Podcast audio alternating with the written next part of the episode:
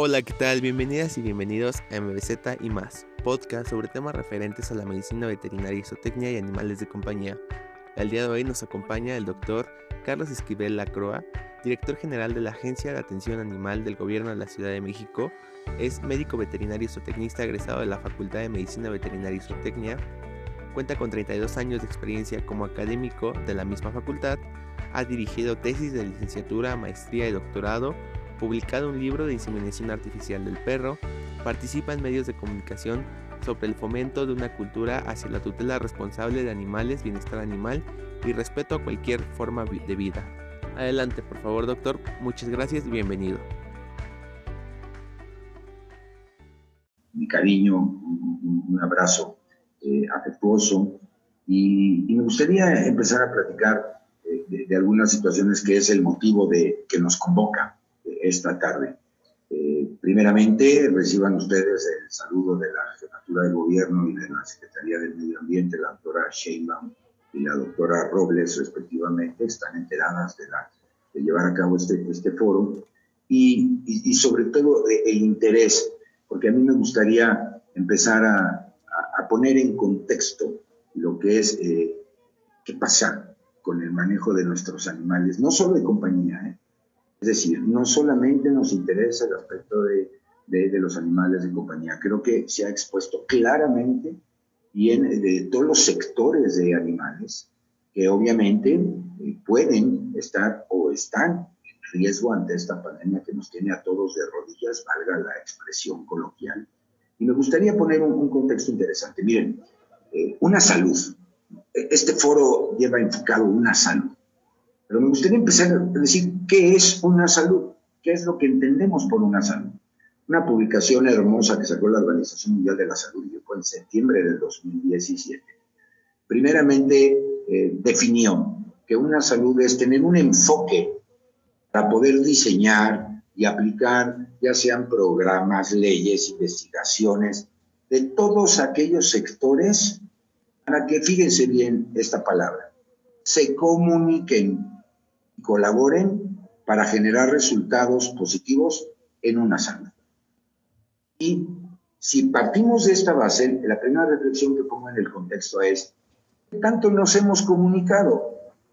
Los ponentes que me han antecedido han eh, coincidido en decir nos falta información, por supuesto nos falta el conocimiento en términos de algo nuevo, que es esta, esta pandemia, no nos hemos comunicado, me parece, de una manera oportuna y eficiente, lo cual, lejos de informar en muchas ocasiones, desinforma.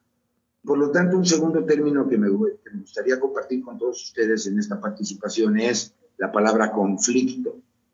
Que la palabra conflicto como que la tenemos visualizada y que significara problema, pleito, bronca, eh, como triqui como le queramos llamar en todo el espectro del lenguaje español.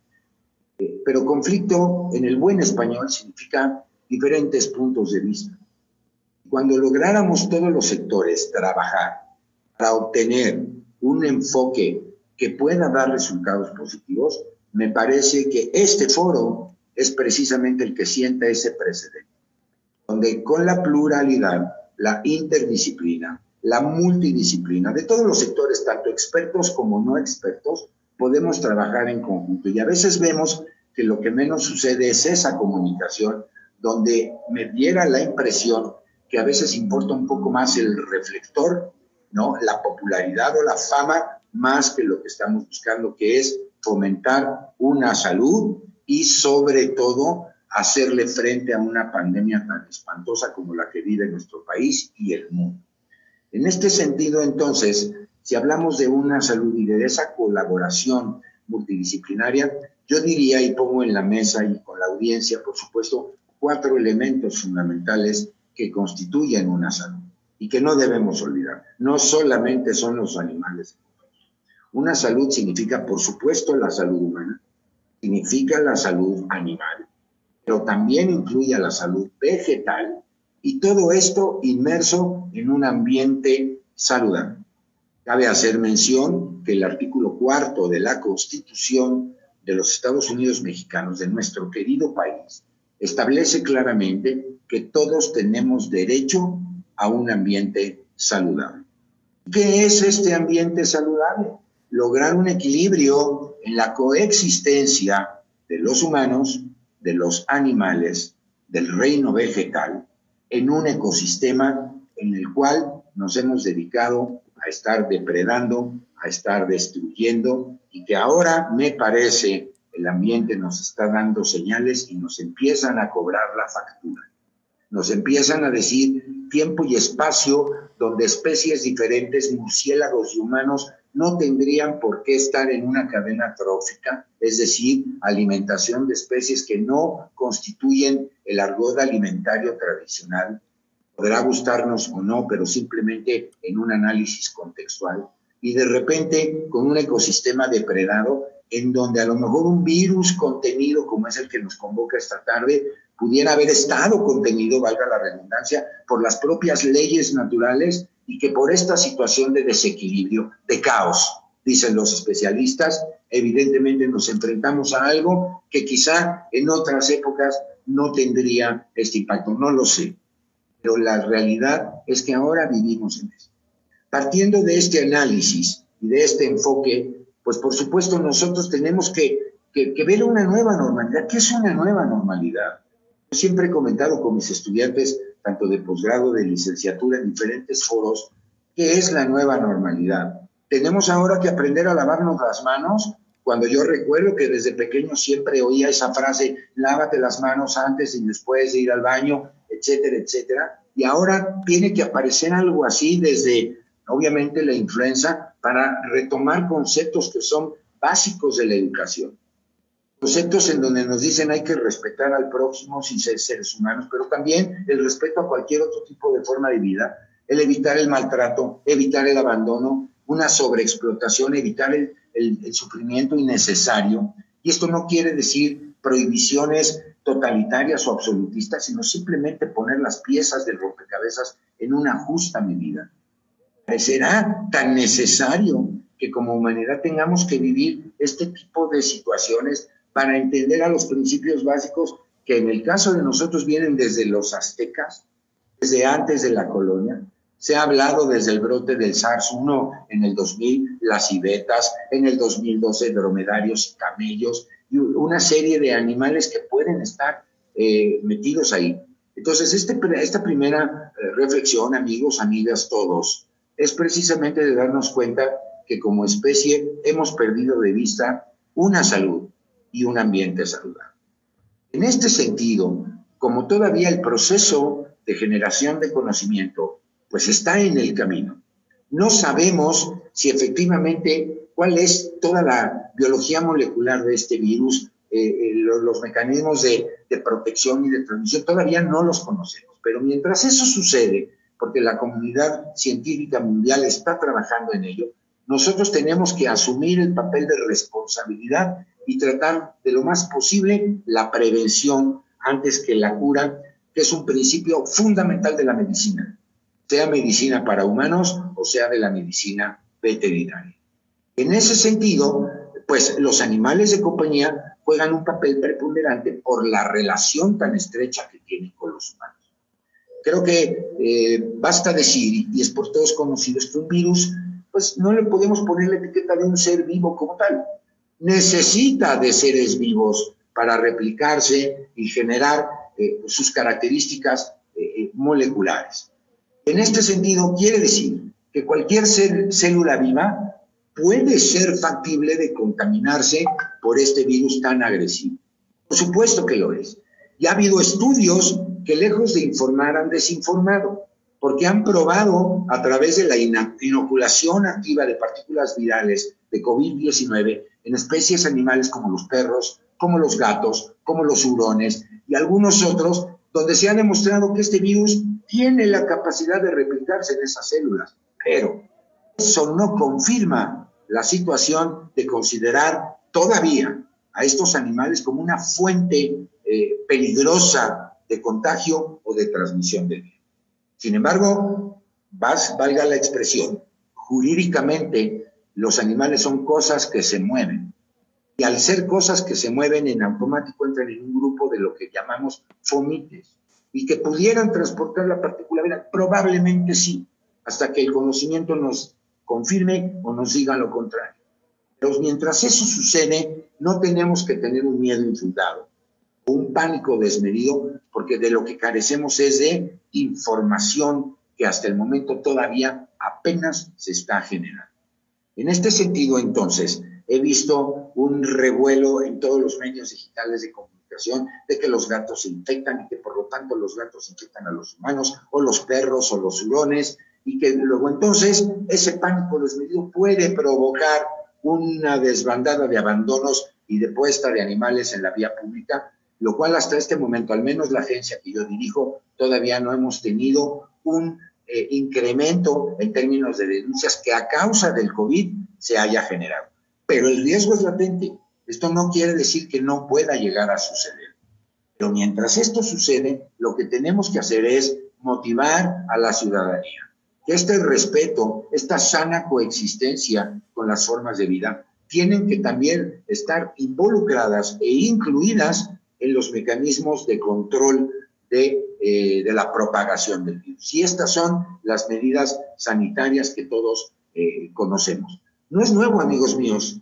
No necesitamos hablar de COVID para convertirnos en una sociedad responsable de la coexistencia con el medio ambiente y con otras formas de vida.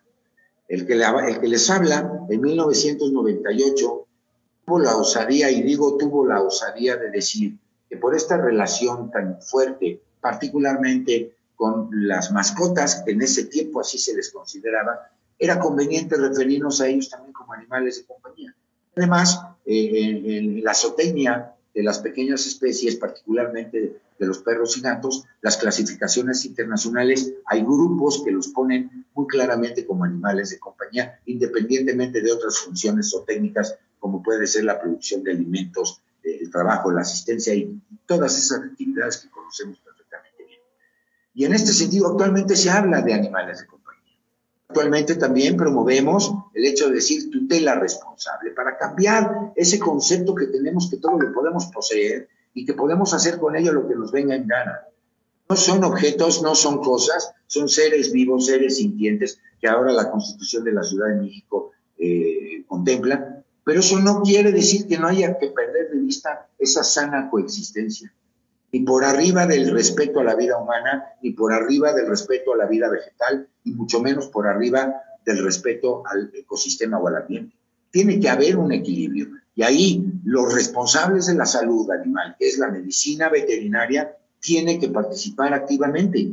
Y tiene que participar activamente como ahora hemos sido incluidos en este tipo de espacios. Pero también la medicina para humanos y también los especialistas en el reino y también los biólogos y los ambientalistas. ¿Por qué? Porque tenemos que generar todos un anticaos, es decir, contrarrestar el caos que quizás Ojalá me equivoque, pero nosotros como especie destructiva depredadora hemos generado en muchas de estas pandemias. Recordaremos el caso de brote de anthrax en Rusia del 2000, donde se demostró que eran estas cepas o estas variedades virales estaban congeladas y que estos cambios eh, de, que los casquetes polares empiezan a derretirse, de repente aparecen microorganismos que no tendrían por qué estar en esa conjunción en el planeta aunque muchos digan que el cambio climático no existe, o, todo este tipo de creencias respetables, pero no fundamentadas en lo científico. Aquí la ciencia, mis queridos y queridas amigos y amigas, juega un papel preponderante. Y tenemos que escuchar, tenemos que aprender a voltear a ver al sector experto, porque si no, entonces todo se convierte en una creencia.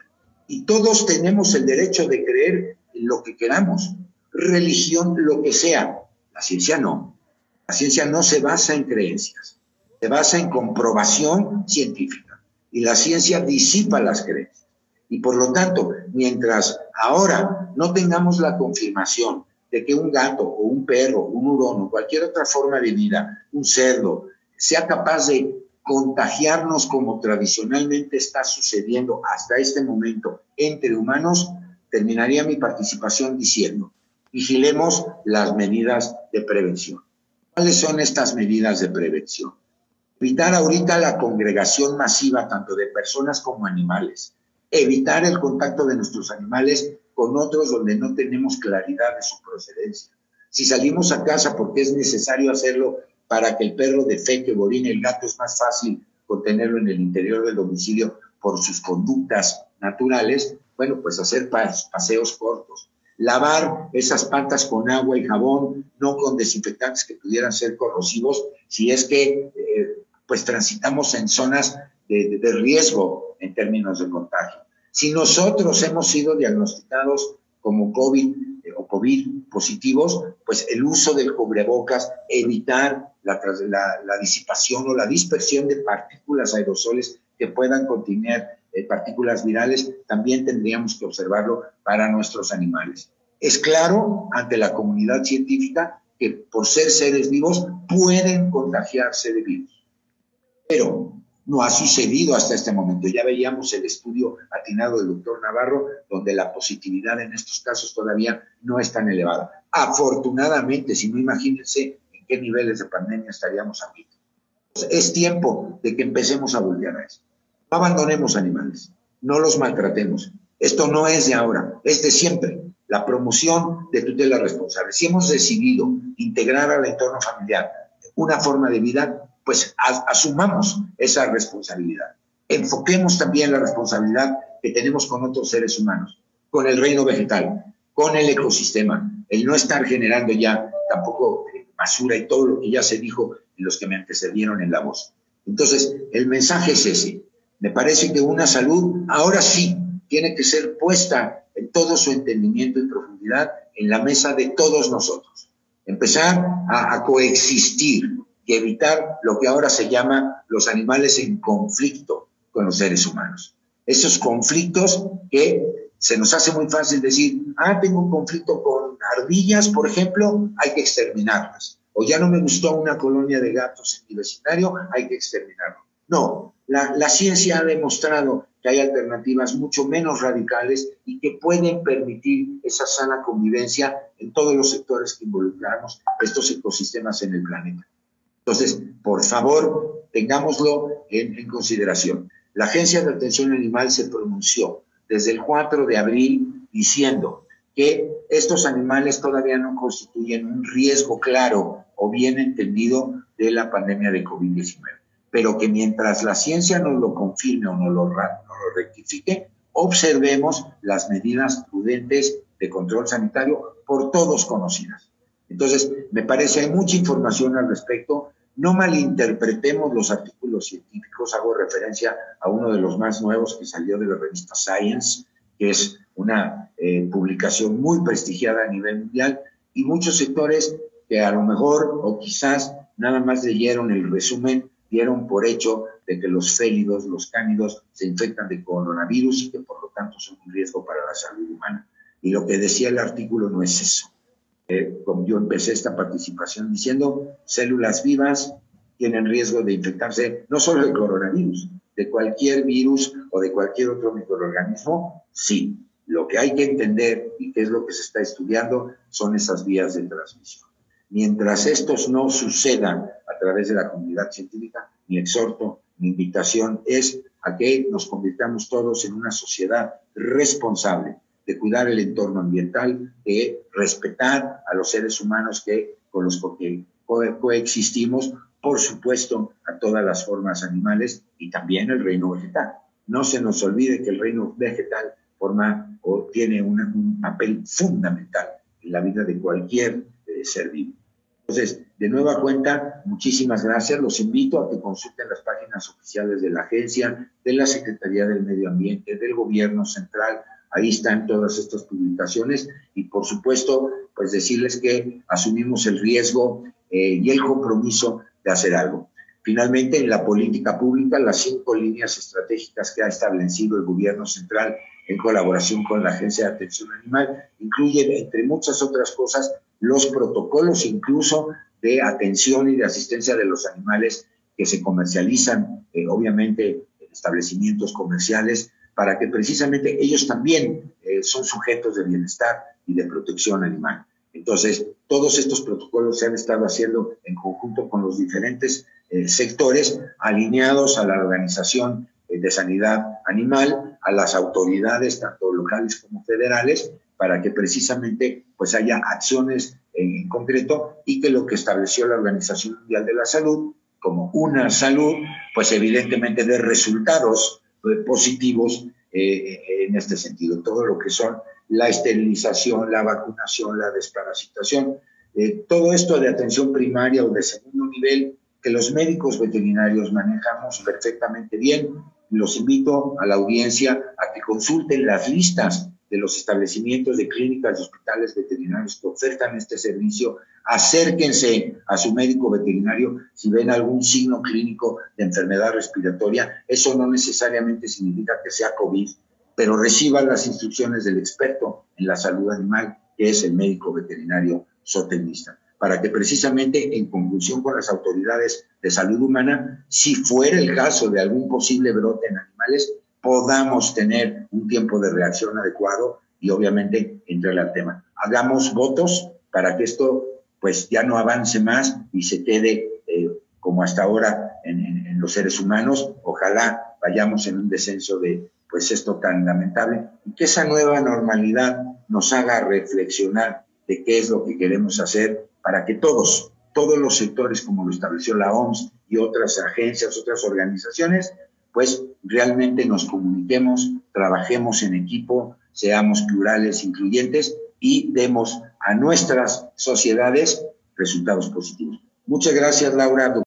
Muchas gracias por escucharnos. No se olviden de seguirnos en nuestras redes sociales, en Facebook como MVZ y más, Instagram arroba medbetsu, M-E-D V-E-T-Z-O y en la cuenta personal como Miki FMVZ, arroba M-I-C-K-E-Y-FMVZ. Hasta luego.